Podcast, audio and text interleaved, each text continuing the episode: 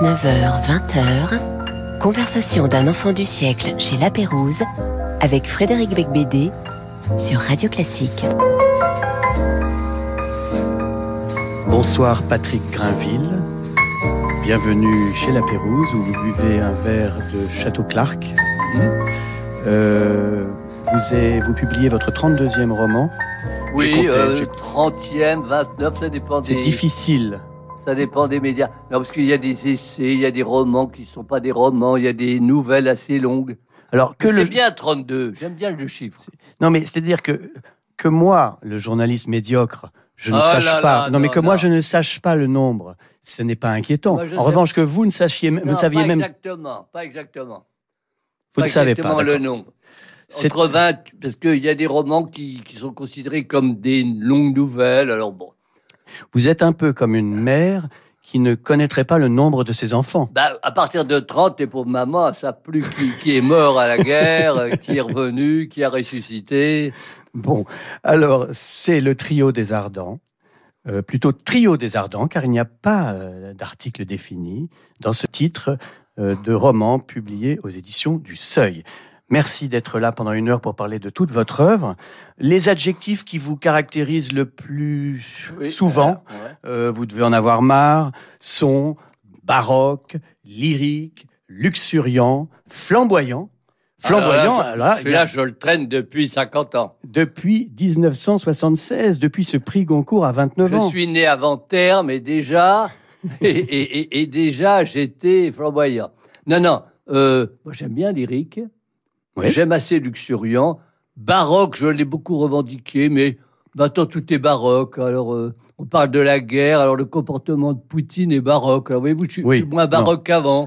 Bah, Voilà. Surtout, c'est c'est mieux, finalement, baroque, lyrique, luxuriant, c'est mieux que euh, sec, chiant, dépressif. Alors, sec, ça peut être bien.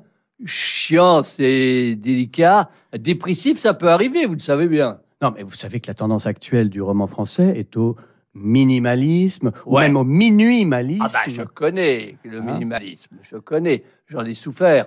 Parce que moi, je suis plutôt un maximaliste. Exactement. Mais, un maximaliste, si vous voulez, euh, un, peu, un peu orchestré, un peu conscient. Le minimalisme, il y a des grands minimalistes. hein. Oui, bah, Albert des- Camus. Oui. Par exemple. écoutez, vous le citez, c'est Camus, oui. Mais à la longue, c'est un petit peu l'image de la littérature française. Et on a eu des grands maximalistes célèbres. Je pars de Rabelais, j'irai pas plus loin. Hmm. Mais dès qu'on remonte, on a des, des écrivains plus abondants. Giono, euh, voilà. Ouais, bah, bah, Rimbaud, un peu quand même. Bah, Arthur, Bah, Arthur. complètement, complètement gars, un petit magnifique, le plus beau, le plus beau, le plus fort, le plus maximaliste. Euh, L'élégance, la science, la violence. Les Flamboyants était donc le titre de ce roman qui a eu le Goncourt en 76. J'y reviens à 29 ans parce que je- j'y reviens parce que euh, j'ai, on a beaucoup dit au moment où Mohamed Mbougar Sarr a, a reçu le Goncourt euh, que c'était le plus jeune lauréat de ce prix. Or, bah, je suis désolé, mais euh, Sarr, il l'a eu à 32 ans. Oui, Et c'est vous le plus jeune lauréat du Goncourt de l'histoire. Mais non, il y en a toujours un autre. Vous Ah, savez, on n'est jamais le plus, le plus. Jean-Louis Bory, Ah, pour mon village à l'heure allemande, l'a eu à 26 ans. Il vous bat. à bah, mon pardon. avis, il y en a un qui l'a eu à 15 ans, mais on l'a toujours caché. Mais ça doit être plus ancien, à l'époque où on donnait les prix euh, comme ça, un petit peu aux jeunes. Bah, ça- oui, oui, c'est toujours pareil. Euh, donc, le flamboyant, c'est un arbre africain aux fleurs rouges. Euh, et, et donc, est-ce que ça vous, ça vous plaît d'être un arbre africain aux fleurs rouges? Oui, c'est un bel arbre, mais maintenant, je préfère plutôt le fromager ou le bagnon, le ficus bagnon. Mhm. Il y a des racines partout. Le ça monte, ça descend, le banyan. Ça, c'est sublissime. On peut en avoir chez soi en, en réduction. Mhm. hein. Mais, mais le flamboyant, c'est très très beau, des belles grappes de fleurs rouges. C'est merveilleux. Alors, oui. ce livre, euh, Les Flamboyants, avait été refusé par euh, Gallimard. C'était Michel Tournier qui s'était trompé. Ah non, c'est l'inverse. Ah. Ah non, non. C'est tout à fait l'inverse. Michel Tournier l'a défendu. Non, j'avais une rupture d'éditeur. J'avais un éditeur qui, euh, qui était mort, Jacques Le Marchand. Et donc, euh, le livre s'est trouvé sans éditeur, sans interlocuteur. C'est que ça arrive dans les maisons d'édition. Et c'est Michel Tournier, me sachant perdition, Ah, qui travaillait chez Gallimard, Qui mais avait- qui vous a emmené au seuil. et qui m'a emmené au seuil. D'accord, très bien. Mais ça, c'est bien, parce que c'est un très bon Alors écrivain. Tournier m'a défendu, oui, oui, oui. Et, euh, et vous êtes encore aux éditions du Seuil, si longtemps après, et ça, c'est un exemple rare de fidélité. Oui, ah ouais, oui, je suis un peu, je suis, je suis un petit peu, comment dirais-je, euh, je manque d'imagination sur ce terrain-là, voyez-vous. Parce que dans, dans vos livres, si on lit bien vos livres, la fidélité, c'est pas tellement votre truc. Enfin, le- le- disons le truc de vos héros, hein, de vos personnages de fiction, bien sûr.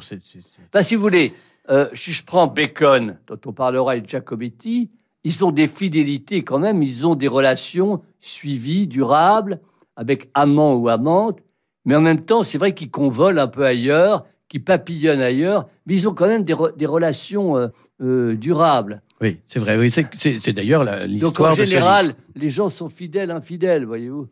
Le, le, juste sur ce style foisonnant, généreux, j'aimerais revenir un instant parce que ce que les gens oublient parfois de dire, c'est qu'il va de pair avec une documentation très rigoureuse. Euh, déjà, bon, dans Les Flamboyants, c'était sur euh, Bokassa, Amin Dada, on, on sentait qu'il y avait quand même une Un enquête. peu, oui, oui. Euh, et pareil dans Falaise des Fous, sur Monet, Courbet, en 2018. Et alors, cette fois-ci, avec Trio des Ardents, sur Francis Bacon, Alberto Giacometti, tous deux amoureux de la même femme, Isabelle Rothorn. Est-ce que j'ai bien prononcé? Ah, je sais pas. Moi, je suis pas très doué pour les prononciations. Ah, bah, en- C'est normal À part- pour un à- académicien à part français. le normand, que Oui. je prononce pas, pas mal. Pas trop mal. Non, je vais vous dire euh, Rothorn. Rawford. C'est bien. Oui, vous êtes doué, vous. Non, non, moi je prononçais très mal. Et au lycée Henri IV, il y avait un professeur qui me prenait à part, qui n'était pas du tout ambigu, pour améliorer ma prononciation, mais il n'a jamais réussi. J'étais, je faisais rire tout le monde. Mais euh, dites-moi, est-ce que vous n'êtes pas encore tombé amoureux de votre personnage principal? Ah ben, il faut être un peu, il faut être un peu amoureux, il faut être passionné, il faut être entraîné. elle, Moi, est, elle est belle. hein. J'ai googlé euh, Isabelle Rothorn, je ne la connaissais pas. Quand elle est sculptée par Epstein, c'est quand même Oui. quelqu'un. hein. Oui. Alors, et peinte elle est par belle, Bacon, elle est belle. peinte par euh, de- sculptée et peinte par euh, par euh, Giacometti également. Et Picasso Picasso est, est Et très, très séduit. Il et voudrait- Balthus. Il voudrait avoir une relation privilégiée. Balthus, d'ailleurs, la femme de Balthus et Isabelle Rawford viennent dîner Ici, chez oui, la Pérouse. Chez la Pérouse. Oh, mais vous savez, Et c'est un dîner, c'est un dîner intime et charmant. Tout le monde est venu ici. Victor Hugo venait ici. Oh là Proust. là. euh, Oh là là, mes préférés. Colette. Arrêtez, oui, arrêtez. bien sûr. Sublime. Colette, tiens, voilà, voilà une référence Bien sûr. pour moi. Oui.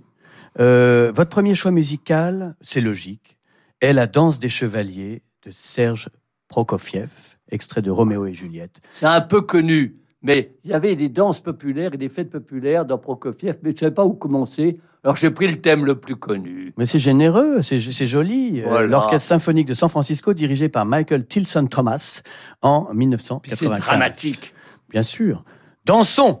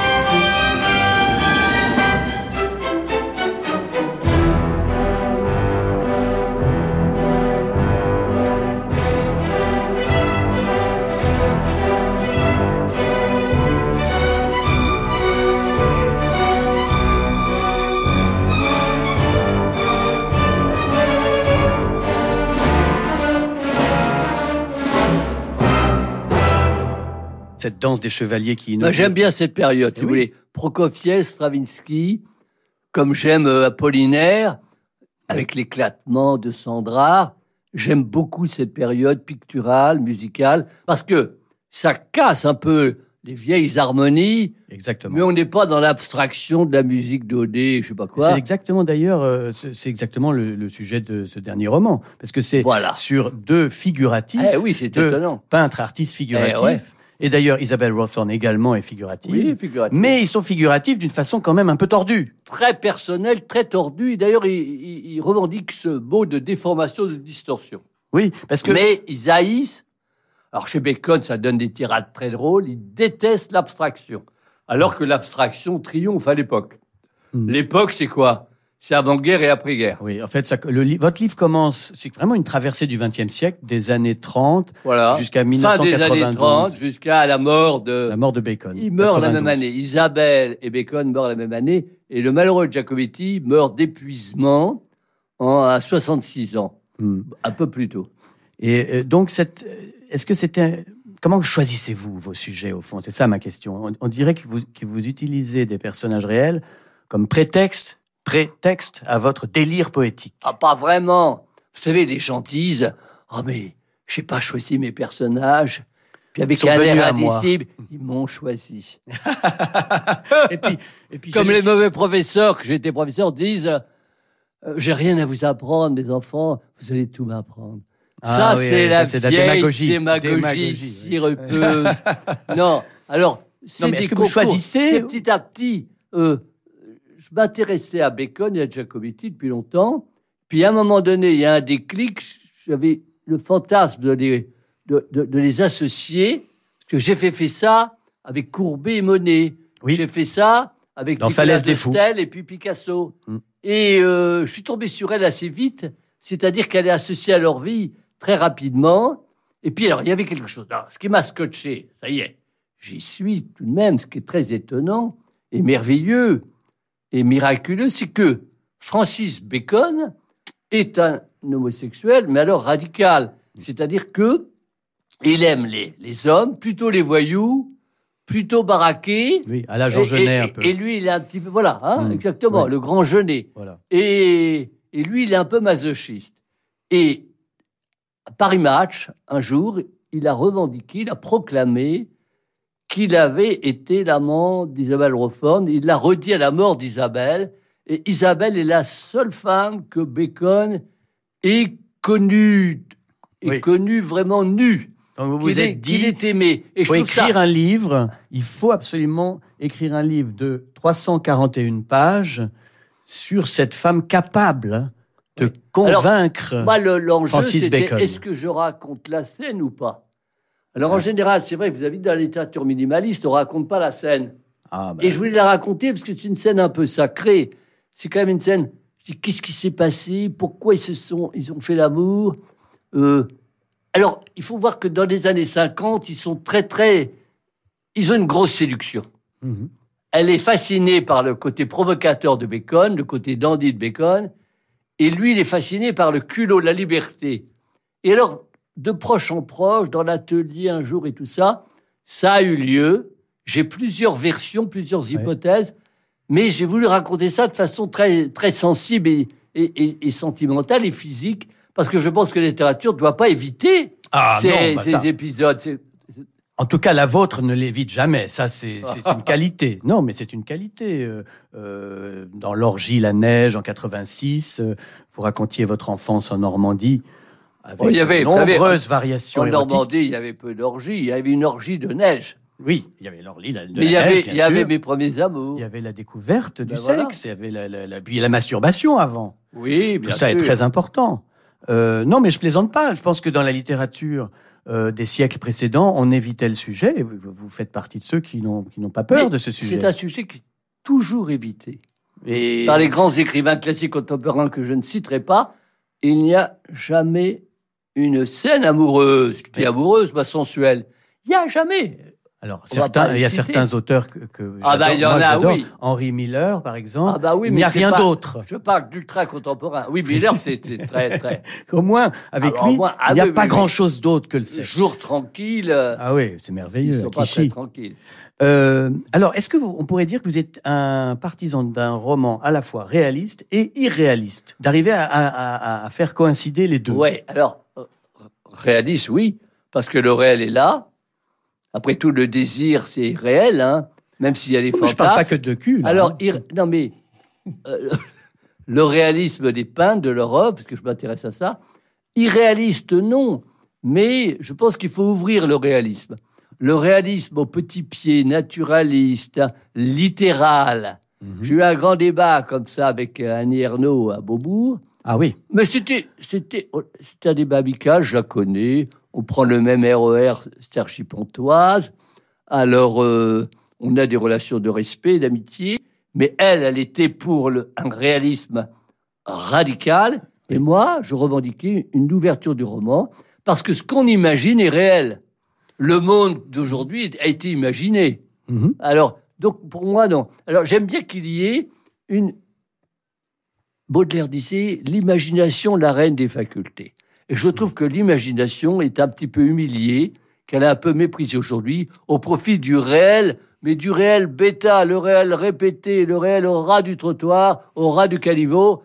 J'ai besoin, moi, d'autre chose. Ça me fait, ça me fait suer la banalité, je vais vous le dire. Bien sûr. J'aime les personnages singuliers, extraordinaires. Je comprends. Le mais- banal m'emmerde, mais en même temps, il y a des grands écrivains de la banalité. euh, Kafka, si on veut. Quoique- Et Annie Ernaux, et Annie Ernaux, c'est pas vous qui le dites, c'est moi. et- Ne, et- ne vous inquiétez et pas. Annie Ernaux, Annie Ernaux, qui, qui, qui- qui peut, qui, qui- recherche, qui recherche dit, et qui dit la- revendique une qui dit certaine la vérité, platitude. la Voilà. vérité de sa vie, mais voilà. Voilà, bien. pas- Non, mais euh, non, je reviens à vous. C'est vrai que cette, cette idée que le réel ne suffit pas, euh, c'est Pessoa qui le dit, hein, la vie ne suffit pas. Ah bah, bien sûr que Euh, non, voyons. et On alors, désire à l'infini. C'est la même idée que celle de Francis Bacon et d'Alberto Giacometti. J'essaie de vous faire dire, en- au fond, que vous ne parlez dans ce livre que de vous. Non, pas vraiment, parce que je suis obligé quand même de, de tenir compte de l'art bizarre. Hmm. Hein, Baudelaire, le beau, c'est le bizarre. Le beau est toujours bizarre. L'art bizarre de Bacon, parce que Bacon, quand même, C'est violent. ces écrabouillis Oui. de corps et de chair, mais aussitôt épinglés dans des structures de verre, avec des couleurs souvent, des couleurs, des monochromes, rose, vert. Vous savez qu'il était décorateur. Et ses amants, il aimait avoir des brutes, mais il voulait costume, cravate, Impeccable. Un chaos. Tiré à quatre épingles, si je puis un dire. ca- un chaos cravaté. Il faut que ce soit. Donc Oui. il était comme ça. Il y avait le désordre, le chaos, mais il fallait un ordre. Donc si vous voulez, euh, voilà. Mais c'est- vous, c'est votre œuvre, je suis désolé. Ben, Il faut Vous- donner de l'ordre, un peu de l'harmonie dans le, vos- dans le bordel universel. Euh, vous avez été professeur de français pendant 42 ans, donc euh, je, je- je vous Euh, je dois avouer que c'était pas 42 ans. Demain, ça sera 46 ans, 50 ans. J'ai dû, mais- faire, j'ai dû faire 37, 8 ans. Ah bon, d'accord. Bon, vous êtes aussi euh, critique littéraire, toujours, au Figaro. Et qu'est-ce que vous avez appris en enseignant et en lisant? C'est justement ce goût de la transmission, de l'histoire littéraire? Et de l'actualité littéraire? Parce que vos goûts, en tant que critique, sont parfois très éloignés de ce que vous faites. Oui, oui, le problème euh, des, des gamins, c'est qu'on leur enseigne des classiques qui sont décalés par rapport à leur culture. Moi, mes élèves aimaient les mangas. Ah oui. Alors, euh, bon, moi, je leur faisais Madame Bovary, il m'apportait des mangas. Puis un jour, en me disant, Graville, ça va lui plaire, il m'apporte des mangas érotiques. Hmm. Et alors, c'était d'une mocheté. Ah oui, les yeux sont trop C'était grands. vilain. Voilà. Oui. Mais monsieur, ils sont très beaux. Monsieur, vous regardez le loft? Ben, Je dis pas vraiment. Ah, bon, mais c'est formidable. Et j'ai vu le décalage. Oui. Alors, parce qu'on leur fait, on leur fait étudier Madame Bovary, voir euh, Baudelaire, ça passe. Ben oui, Baudelaire, il y a, y a- il y a des prostituées, il y a de la drogue, donc ça leur plaît. Oui, enfin, par principe, ça leur, l'idée leur plaît. Mais Rimbaud le- leur fait peur. Rimbaud est trop dur pour eux. Hermétique, oui. Non, mais je pense par exemple, vous avez consacré un article à L'homme qui danse de Victor Gestin euh, dans le Figaro littéraire, et c'est un livre très existentialiste, justement là pour le coup Oui. à la Camus, euh, Très différent de moi. très hein. différent de vous. C'est pour ça. Il y a un charme, il y a un charme merveilleux. Il va dans une boîte, c'est là qu'il oublie, Ah oui. qu'il oublie toutes ses, tous ses déficits, sa solitude, son impuissance. Je me suis identifié. Et il y a. Et il y a un charme merveilleux. Non, mais je peux lire des choses très différentes. hein. Je Hmm. peux lire un Modiano avec beaucoup de plaisir. Oui, bien et sûr. puis je peux lire des choses. Alors que l'inverse, c'est pas toujours évident. Les, vous voulez dire que les secs vous snobent? Les secs, pas l'école de commerce, hein, mais les, les, les gens un peu Oui, là, misérabilistes euh, vous, vous, vous, vous ignorent. Les, les partisans de la litote Ah, ils ont du mal. et de l'ellipse. Bah, ils ont du mal. Moi, dans mon débat avec Annie Ernaux, moi, je comprenais très bien ses livres, mais pour elle, l'imagination était une espèce d'imposture. Enfin, c'était presque non éthique. Ah C'était oui, pas non. moral. C'était compliqué. Oui, parce qu'elle Mais la relation, un peu trop. la relation restait tout à fait, tout à fait aimable. Courtoise. Mais quand même, y, il y avait une dissymétrie. Moi, j'entrais dans son œuvre, mais elle, elle avait un problème. J'avais eu un débat avec elle il y a très longtemps, hein, je me souviens, dont elle se souvenait, et euh, elle critiquait Proust. Parce qu'elle disait, il aurait dû dire carrément qu'il était homo, etc. Mais je dis à l'époque, il ne pouvait pas. Et puis le travestissement, la transposition peut ouvrir C'est le intéressant, jeu. bien sûr. Peut ouvrir le jeu. Elle a changé d'avis sur Proust. hein. Je pense que là, récemment, elle s'est mise à, Ah bah, à le- c'est à le drôlement défendre. bien. C'est bien. Ah bah, vous c'est l'avez peut-être convaincu. Euh, non, mais je reviens à votre façon de travailler. Donc, par exemple, quand vous dites que Francis Bacon peignait les bouches comme des couchers de soleil de Monet. C'est est-ce que- lui qui disait ça. Alors, c'est une vraie citation de Bacon. Eh ouais. Donc, ça veut dire que vous. C'est il y a étonnant. énormément de documentation en, Ah oui, amont. oui. Donc, vous, comment vous faites? Vous êtes avec. Ah bah, euh, j'ai tout lu, pas tout lu. Vous avez mais devant hein. vos yeux, vous avez des, J'ai photocopies? lu, lu, lu, lu. Oui, oui. J'ai lu le maximum de choses et ça m'excite, ça m'exalte. J'étais pas du tout un auteur de documentation. Mais maintenant, j'aime bien euh, avoir un. Les derniers, un- les un derniers matériel. romans euh, sont C'est sur la peinture, donc Oui. je peux pas déconner comme Ah ça, bah non. aller à, à Uadia. J'ai lu beaucoup de choses et puis ça m'a intéressé de voir qu'il y avait en commun quand même chez Alberto Giacometti et Bacon qui sont très différents. Je crois que Giacometti n'aimait pas les œuvres de Bacon et Bacon euh, aimait les dessins de Giacometti, ce qui est quand même réduire Giacometti. Mais si vous les avez en commun d'être des figuratifs, d'être des figuratifs qui déformaient le sujet, ils avaient en commun d'être des errants, des vagabonds du désir. Ils allaient de bar en bar le soir. Mm. Bacon se couchait après, après ces soirées d'alcool énormes Ouais, et puis de rencontres. Il se couchait tard. Vous l'avez rencontré déjà? Je l'ai pas rencontré. Non, moi je l'ai croisé. Ah bah oui, ça- Ouais. se croisaient dans les J'ai quartiers. croisé ici à, oui, à Saint-Germain avec Franck Maubert, qu'il oui, connaissait. oui, oui. Il, avait, il, avait, il avait un atelier euh, rue de Birague, puis il allait à la palette et tout ça. Bien sûr, à côté d'ici. Il avait ses boîtes. Il est mort en 92. Donc, Bien euh, sûr, non, on l'a croisé. alors moi, Il j'ai un ami qui le connaissait bien, euh, il m'a dit qu'il était triste. Il, a- il était triste, mais en même temps, il a connu très tard, mais il avait une grande exubérance vitale. Et ce qui est frappant chez les créateurs, chez Giacometti et chez Bacon, ils ont une grande exubérance vitale. Ça Même si. Giacometti est fatigué, déprimé, qui travaille trop, qui boit trop, qui fume trop, il pense pas qu'il va mourir. Je vais citer cette euh, expression exubérance vitale. Quand ma mère me, grondera pour mes excès divers et variés, je lui dirai bon, je, suis atteint d'exubérance vitale. Alors, à propos de, EV, à propos de, cette maladie euh, euh, votre deuxième choix musical, c'est la danse infernale du roi Kaschai d'Igor Stravinsky, extrait de L'oiseau de feu. Et nous allons écouter la version de l'orchestre symphonique de la radio bavaroise, dirigée par Maris Jansons en 2004.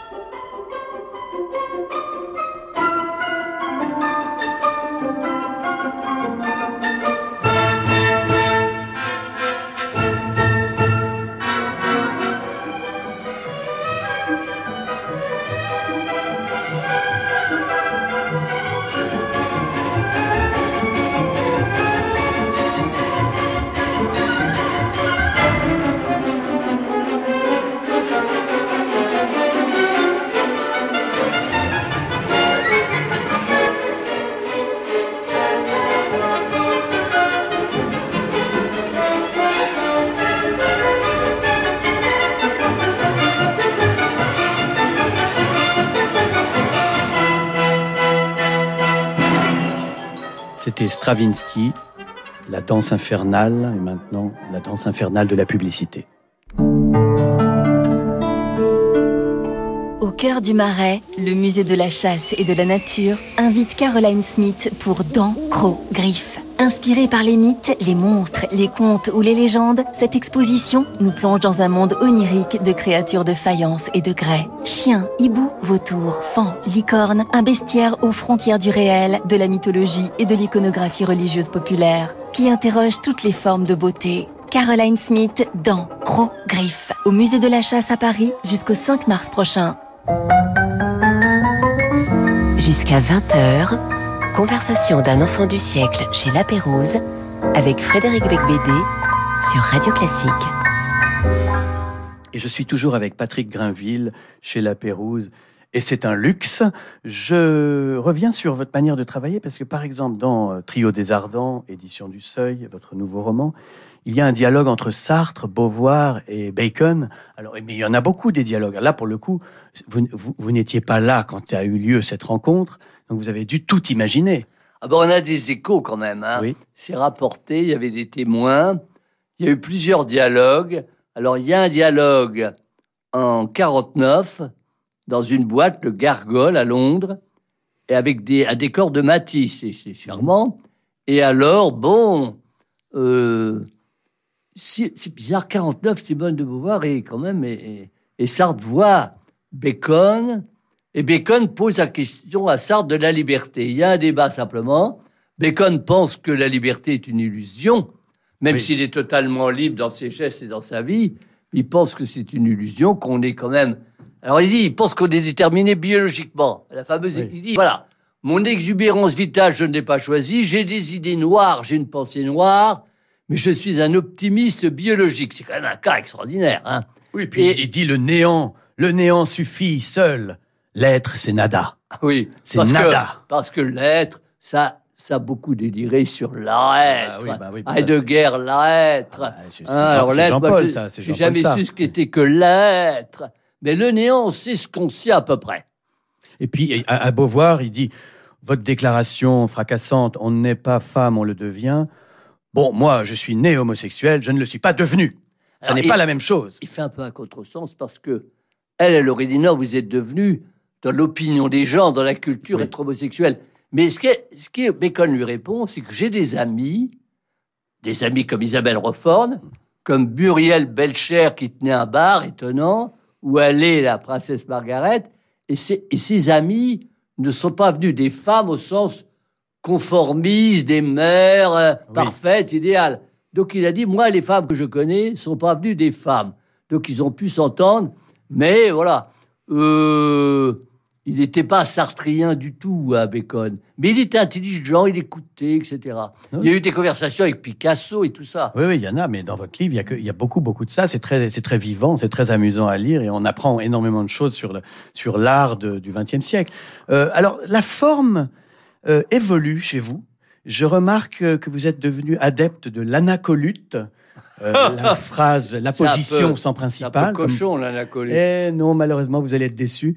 Ce n'est bien, c'est une rupture. Une figure de rhétorique. Eh mais, mais c'est vrai, je cite un exemple. C'est la neige qui mange le paysage dans la montagne immaculée, sont là-haut puissants. C'est-à-dire, on sent que vous voulez accélérer votre style, vous voulez gagner en vitesse, peut-être. Oui. Est-ce que En vitesse et en rupture, oui, oui, les, phrases plus courtes. J'ai remarqué. non, mais il y a un plaisir de la phrase courte aussi. Je, vous, je vous donne une page à, à vous de lire parce oh que c'est vous l'auteur. Il m'a pas, prévenu. Il m'a... Eh non. Ah oui, vous avez vos lunettes. Il m'a saturé de vin rouge. oh, alors c'est pas rien. Allez-y. Non, mais c'est le moment, on va dire, où, où Giacometti va, va enfin aimer, aimer avec tout son côté débraillé Isabelle Isabelle qu'il n'a pas pu aimer pendant des semaines. Non. Qu'il a adoré de loin. C'est ça. C'est pas du tout un prédateur. Hein. Non, non, c'est un timide. C'est un timide, un, bloqué, un sauvage. Hein. Peut-être il était impressionné par la volupté, la, oui, oui, oui. Euh, la générosité de cette femme. Sa réputation, son aisance. Il ah, faut que je lise ça. Saint, sexe, courbe épanouie, rein. La chair, la chair est un grand brasier blanc.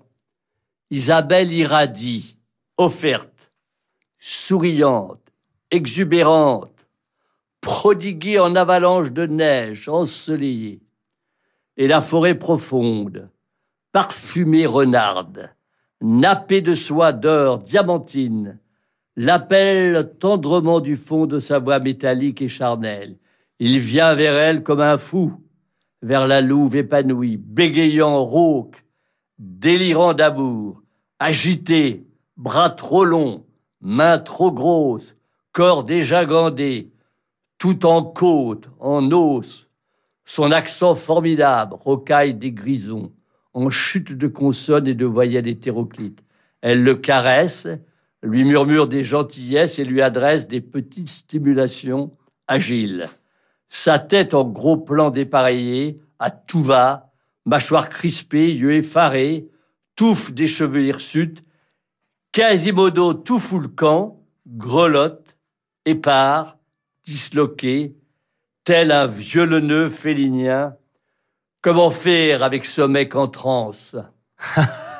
Non, mais je pense que là, ça montre bien pour les lecteurs, les auditeurs de radio classique, votre prose, votre forme. C'est vraiment une forme. Euh, c'est, ça détonne, quoi. Ça rebondit. Vous mélangez d'ailleurs des termes euh, plus, recherchés d'autres non. Vous voyez, ah bah oui, hein. ça vous amuse. Vous vous amusez beaucoup avec la langue. Ah bah j'ai un plaisir, oui. C'est un plaisir. Hein, c'est le plaisir de ma vie. Hein, qu'est-ce que vous voulez faire? C'est pour ça que je suis rentré à l'académie. Ben non, justement, c'est ça qui est drôle. Alors, vous n'êtes pas du tout un écrivain académique? Pas du tout. A priori, non. Et euh, l'académie ne, vous. Et je me suis dit même que vous êtes rentré quand En 2018 2000, euh, Oui, j'ai été élu en 2018. 2018. Donc, je me suis dit que vous aviez fait exprès d'écrire un roman comme celui-là, un peu provoque, un peu choquant, avec des, des peintres punk, exprès pour, pour dire au reste du monde, je ne suis pas académique. Je suis académicien, mais je ne suis pas académique. Ah bah, évidemment, on peut être académicien et ne pas être académique. Et d'ailleurs, bon, il y en a beaucoup comme ça. Hein. Dans en sciences, Académie des Beaux-Arts, il y a des gens très, très singuliers. Hein. Oui, c'est vrai. Parce qu'académique, le mot veut dire quoi? Être un peu... classique. classique, oui. Ce qui n'est pas un problème. Non, il y, a il, y a de, il, y a des grands styles classiques. Oui, Non, mais là, euh, oui. Donc là, je, vous ai évidemment euh, forcé à lire ah oui, là, un, un, passage assez, assez surpris, assez leste. Euh, mais est-ce que vous êtes inquiet face au puritanisme ambiant? Est-ce que euh, voilà, est-ce que est-ce que vous qui aimez bien euh, choquer, parler ou parler, écrire d'une façon libre, crue, quoi. vous sentez, est-ce que dans votre écriture, vous sentez que vous vous auto-censurez, par exemple? Alors, il y a un risque peut-être, hein, parfois, euh, chez les peintres, chez les cinéastes, chez les écrivains, d'autocensure. Ça, c'est possible. Bon, je pense que bon, là, là, les revendications des femmes sont légitimes. Elles disent ce qu'elles pensent, qu'elles veulent. Mais je pense que l'artiste a quand même, et c'est là que le débat, oui. a une certaine autonomie. L'artiste peut transgresser dans son univers imaginaire. Tout est là. Un artiste n'est pas littéral. Donc il faut quand même laisser l'artiste s'exprimer, même s'il a des délires et même s'il déraille, parce qu'autrement on va, on va évidemment censurer Flaubert, Baudelaire, on va censurer des tas d'auteurs, presque on, va déboulonner, on va déboulonner des tas de statues apollinaires.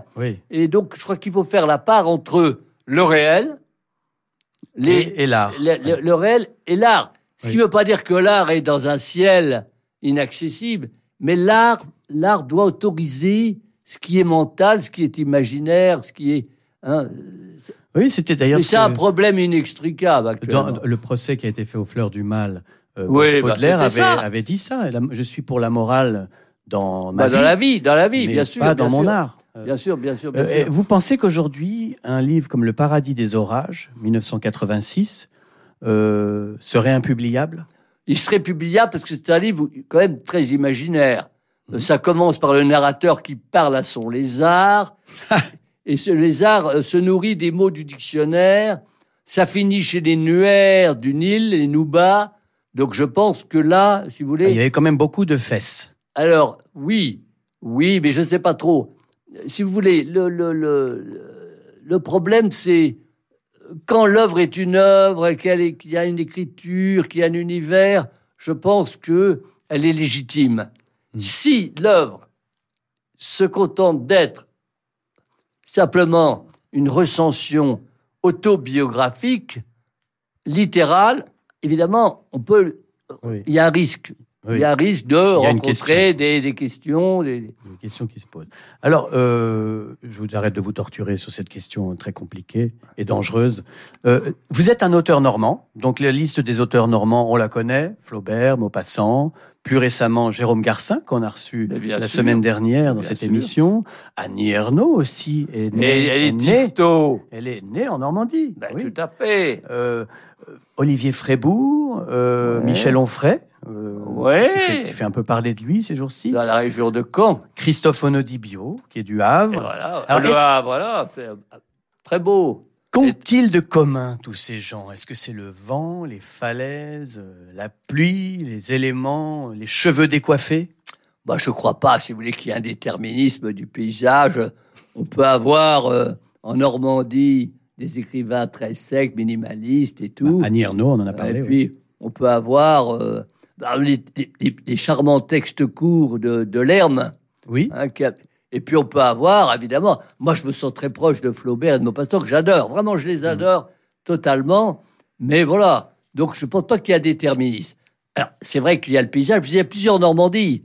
Il y a Etretat, le vent, les capes, et puis vous avez le Pays d'Auge, Bovary. Ah mon Pays d'Auge, j'avais besoin quand même de me sauver un peu vers l'Afrique et vers l'Amérique du Sud. Hein. Oui, c'était vos premiers romans. C'était les petits, les petits bocages charmants, mais euh, ça manquait un peu de souffle. Hein. C'est ça, c'est vrai que vous en parliez très bien dans L'Orgie, la neige. Euh, alors, le troisième choix musical de Patrick Grinville, c'est le concerto pour piano et cordes numéro 5 de Jean-Sébastien Bach. you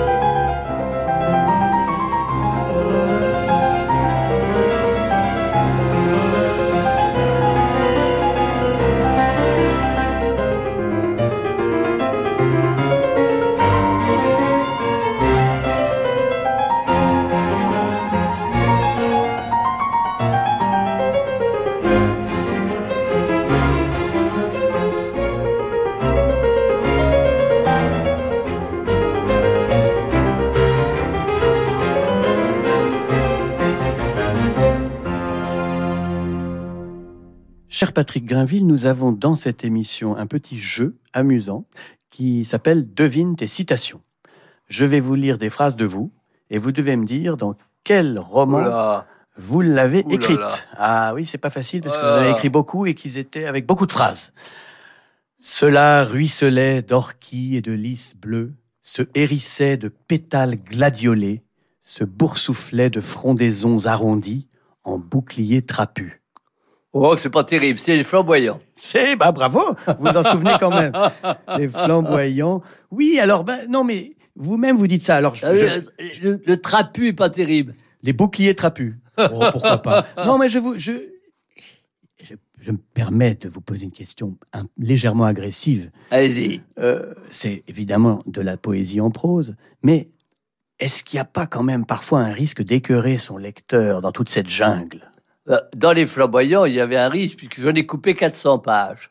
Ah oui, oui, pour aller du, de, de Gallimard au seuil. Ouais, 400 pages.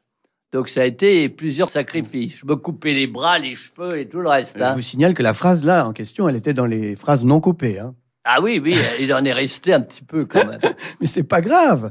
C'était, est-ce que c'était à l'époque, en 76, une réaction au nouveau roman? Non, euh, le nouveau roman avait déjà perdu de la vitesse. hein. Hmm. Euh, le nouveau roman, au fond, triomphe dans les années 60. 76, on a euh, Tournier fait son œuvre et on a des, des romans assez, assez assumés, assez libres.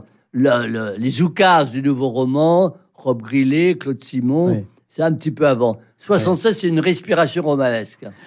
Quand, quand parce que, Non, c'est une affaire de tempérament. oui, oui, quand on vous demande euh, quel est votre peintre préféré, vous répondez souvent Egon Schiele. Oui, ça c'est vrai que. Alors je dirais peut-être plus ça aujourd'hui, mais j'ai une grande admiration, une grande fascination. Il meurt à 28 ans de la grippe espagnole. Mhm. Et euh, c'est foudroyant. Ici, ici c'est un dessin, c'est un style vraiment, mais aigu. C'est d'une d'une originalité, d'une singularité, c'est poignant.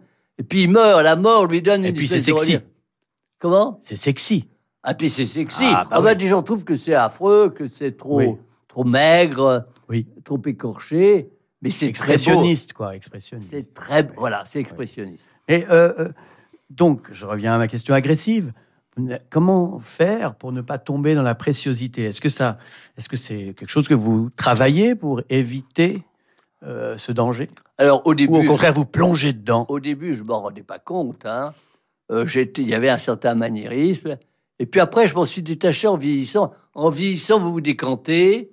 Et vous êtes plus vigoureux, plus, euh, plus tranchant. Là, dans l'extrait que vous avez lu, vous voyez, c'est ce que je, dis, je parlais d'un acolyte pour faire mon cuistre, Mm. mais euh, il y a une brièveté nouvelle chez vous. Oui, oui, oui. Euh, qui a commencé il y, y a- il y a pas mal de temps. C'est le plaisir de opposer des phrases, des phrases parfois longues avec des, des phrases très courtes, des impacts courts, Oui. comme ça à l'arraché, vraiment des trucs qui tombent comme ça, sonores. Et euh, non, il y a une certaine préciosité. Euh, euh, Proust est précieux, hein, il y a des grands auteurs précieux, Oui, oui, oui, oui. mais euh, je m'en on suis peut un même peu dire qu'il est em- empoulé, euh, Proust, empoulé parfois. parfois, Ah bah oui. mais je m'en suis détaché un peu. oui. Euh, une autre phrase de vous, vous devez me dire dans quel livre. hein? Oh là, Montre-moi ton cul. c'est le paradis des orages. Et oui, il le sait, c'est le paradis Ah bah des oui, mais là, orages. ça peut pas être plus court. hein, c'est une bref, phrase courte et pas efficace. précieux. hein. Et c'est une phrase non précieuse qui revient souvent dans le livre. Heureux les obsédés, car ils sont les seuls à posséder encore un Dieu. Ça, oui, les obsédés de Dieu aussi. Aujourd'hui, surtout les obsédés de Dieu. hein. Oui, non, mais c'est pas mal. Oui, c'est dans quel livre? Obsédé d'écriture. Si on n'est pas obsédé de quelque chose d'écriture, de tout, de, de sport, de, de, de- on peut rien faire. Il faut, il faut, il faut une manie. hein. Je vous signale que vous deviez me dire dans quelle phrase vous avez dit cette phrase. C'est Dans pareil. quel livre Le paradis des orages. C'est pareil, c'est le paradis des orages. Vous avez tout bon. Euh, Est-ce que vous vous considérez comme un romancier érotique ou plus ou... Bon, C'est une étiquette qu'on c'est vous a collée c'est- souvent. C'est, si vous voulez, c'est restrictif. hein. Oui. Euh, un romancier, il y, a, il y a le corps, il y a le physique et la sensualité. Alors, l'érotisme au sens large, c'est l'amour. hein. Mhm. Oui, euh, j'aime. C'est un roman d'amour, Trio des Ardents, en fait. Oui, C'est un roman d'amour intense. et d'amitié, beaucoup ardente aussi. Oui. C'est l'amitié. parce que elle, elle est l'amante de Giacometti, elle est l'amante de Bacon, mais très vite, ils vont être des amis merveilleux, hein, une amitié sublime. Euh, dernière phrase à deviner. Je retrouve la violence de mon adolescence, je vois l'hiver, je vois l'enfant, je vois le monde intact et rayonnant de sauvagerie. Ça, c'est l'orgie de la neige. Bravo, l'orgie de la neige de 1990. Ça m'a vraiment. Vous êtes un des premiers invités à tout deviner, enfin à tout reconnaître, pas Ouais, deviner. c'est bien choisi de votre part. Reconnaître. C'est typique. Hein. Vous Non, ce qui est intéressant, non, dans celle-là, euh, c'est la sauvagerie. C'est-à-dire que votre écriture est-elle une quête de la sauvagerie originelle? Oui, si vous dites ça, vous, vous allez évoquer la barbarie originelle, les nostalgies. Non, mais ça. un côté a- animal. il y a- il- Voilà, Qu'est-ce qu'un oui. homme? Qu'est-ce qu'un homme? C'est un animal. Oui. Chez vous, c'est souvent un animal. a- et dans, et dans ma jeunesse, j'étais, j'avais affaire aux animaux. On était au milieu des animaux en Normandie, je pêchais, j'allais un peu à la chasse, ce que je ne fais plus, parce que Caroline, mon attachée de presse, m'a bien dit qu'elle avait horreur de toutes ces choses horribles, on fait du mal aux bêtes. Et moi-même, je m'en suis rendu compte, j'ai arrêté, mais c'était dans ma culture, dans mon enfance, Oui, à la sûr. campagne. Vous racontez Mais dans ce livre euh, vos, vos balades en forêt. La neige. Hmm. Donc, si vous voulez, l'animalité me fascine. D'ailleurs, dans le roman, Trio des Ardents, il y a une renarde qui parcourt. Oui, ah, elle est géniale, j'adore la renarde. La scène de la renarde du jardin des Tuileries, j'allais vous en parler. Alberto est enfin excité sexuellement par Isabelle parce qu'il a vu cette renarde. C'est la renarde qui lui rend sa virilité ou? Ah, je ne sais pas à ce point-là, mais c'est possible. Hein. C'est possible qu'il y ait une sorte de totem, de transmission totémique. Mais la renarde, oui, elle existe parce qu'après la guerre, dans l'atelier de Giacometti, quelqu'un a apporté une renarde. Mhm. Elle s'appelait Mademoiselle Rose. vivante.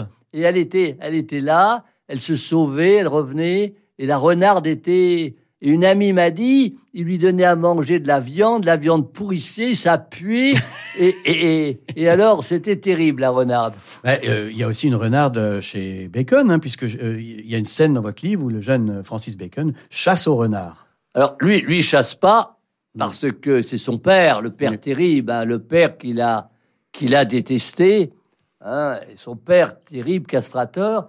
Et il y a une chasse au renard et Bacon est pâmé de pâmé de dégoût et en même temps il est quand même fasciné par les chevaux, par les palefreniers, par les mecs, par les chiens.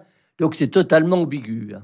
Je me demandais pourquoi vous n'avez pas mis de reproduction des tableaux que vous citez, parce que ça oblige le lecteur à les imaginer et, et vous, ça vous permet de les décrire, ça vous donne le plaisir de les décrire, c'est ça? Bah, le problème, c'est que si on fait un album avec des, les tableaux à la fin, moi, j'ai, moi, j'ai beaucoup d'albums. Alors, les tableaux sont à la fin, dans un album. Alors, on va chercher les, les tableaux. Le tableau est jamais en face du passage. Oui. Donc, c'est toujours un casse-tête, un album. On cherche quand même le tableau. Et aujourd'hui, où les gens ont des portables, où ils ont tout, à la limite, c'est un tableau. Vraiment, les requis, les, les, les, les envoûtes, Ah, moi, ils peuvent le retrouver en cinq minutes. Je hein. vous confirme que j'ai passé beaucoup de temps sur Google euh, en lisant votre livre pour aller Oui, voir. bah, ça ouvre. Oui, c'est vrai. oui. Il y aura peut-être des livres justement où ça sera associé. Des À un moment, oui, livres- on, on- on aura un QR code. Voilà, on, cliquera et on aura le tableau. cliquera, Non, mais c'est pas Mais mal. moi, je préfère, je- finalement, je préfère les imaginer Oui, euh, euh, à travers votre c'est description. important parce que la description est, est subjective aussi. hein. Oui, oui. Euh, pourquoi écrire roman en couverture alors que tout est vrai et que finalement c'est un poème? Bah, il faut quand même organiser. euh, tout est vrai, mais je, je fais des choix d'épisodes. Il y a des épisodes que je suis obligé d'imaginer pour combler des lacunes. La chasse, je sais simplement que Bacon a été traumatisé par une chasse au renard.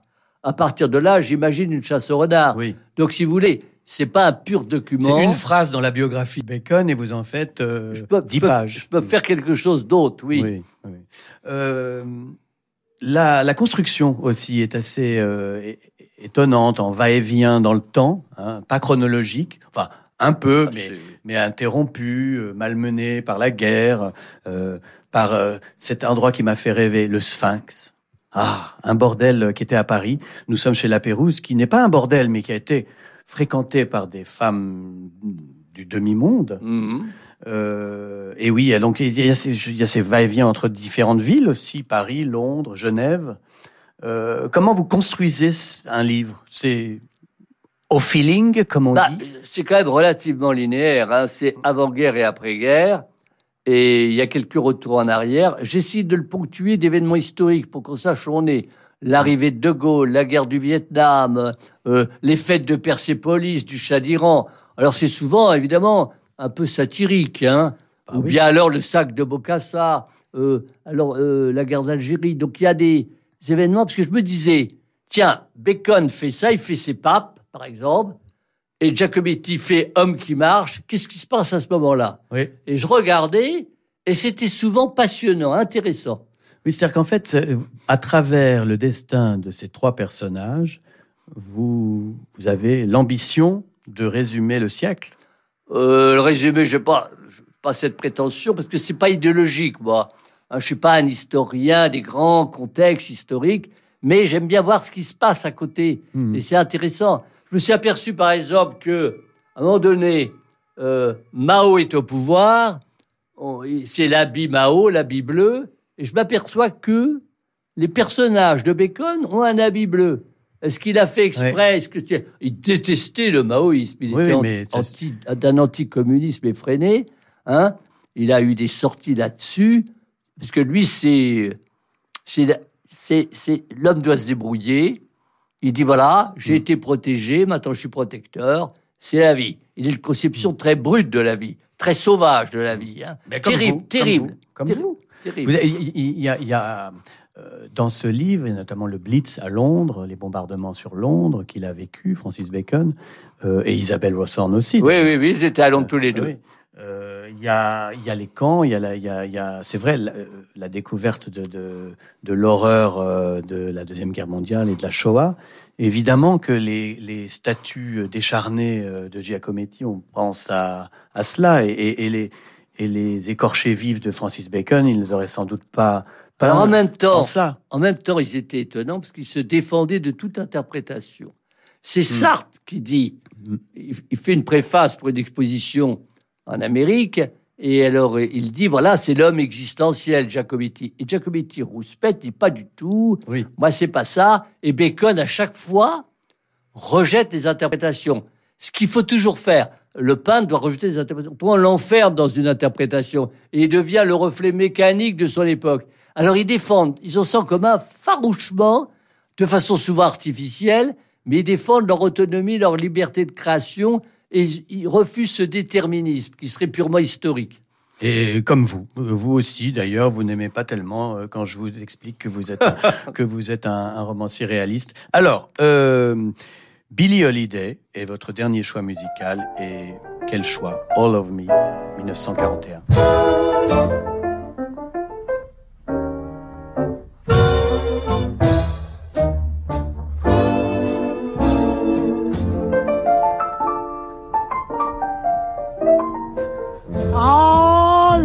Me.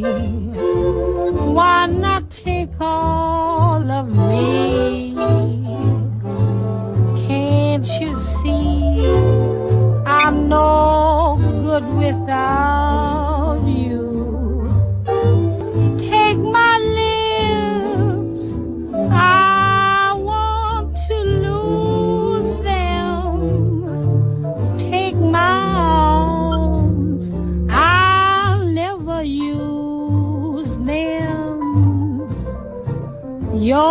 goodbye left me with eyes that cry.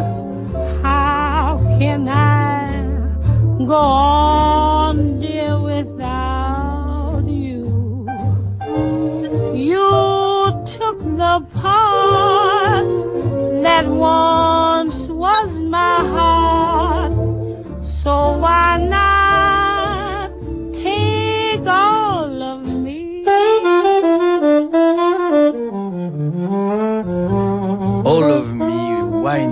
take all of me demande. hein. Oui, elle demande Billie Holiday. Et c'est- une question qu'aurait pu poser euh, Isabelle Hawthorne Ah, tout à fait. à Giacometti et Francis Bacon. Pourquoi ne voulez-vous pas tout de moi? Euh, Merci Patrick Grinville pour cette heure passée en votre compagnie Merci. délicieuse. Euh, finalement, ce livre, Trio des Ardents, aux éditions du Seuil, c'est sur l'enfer de Bacon, c'est sur le désespoir de Giacometti, mais c'est aussi sur un art libre, vivant, euh, dynamique, euh, incontrôlable, Est-ce que l'art n'est pas là pour ça, plutôt que pour nous aider à aller mieux Ce que croient certaines personnes en ce moment? Non, c'est pas un médicament. Hein, c'est un feu. C'est un feu qui doit nous porter, mais qui peut nous brûler. Mais c'est pas c'est pas un cataplasme. Merci beaucoup, Patrick Gravin. Euh, je remercie également Philippe Gau pour la production, Diane Chambriard pour la réalisation et Jérémy Bigori pour la programmation musicale. Euh, la semaine prochaine, nous recevrons Vincent Ravalec. Vous connaissez Vincent Oui, Ravalec oui, oui, oui. Euh, Dans un instant, Laure Maison pour le journal du classique.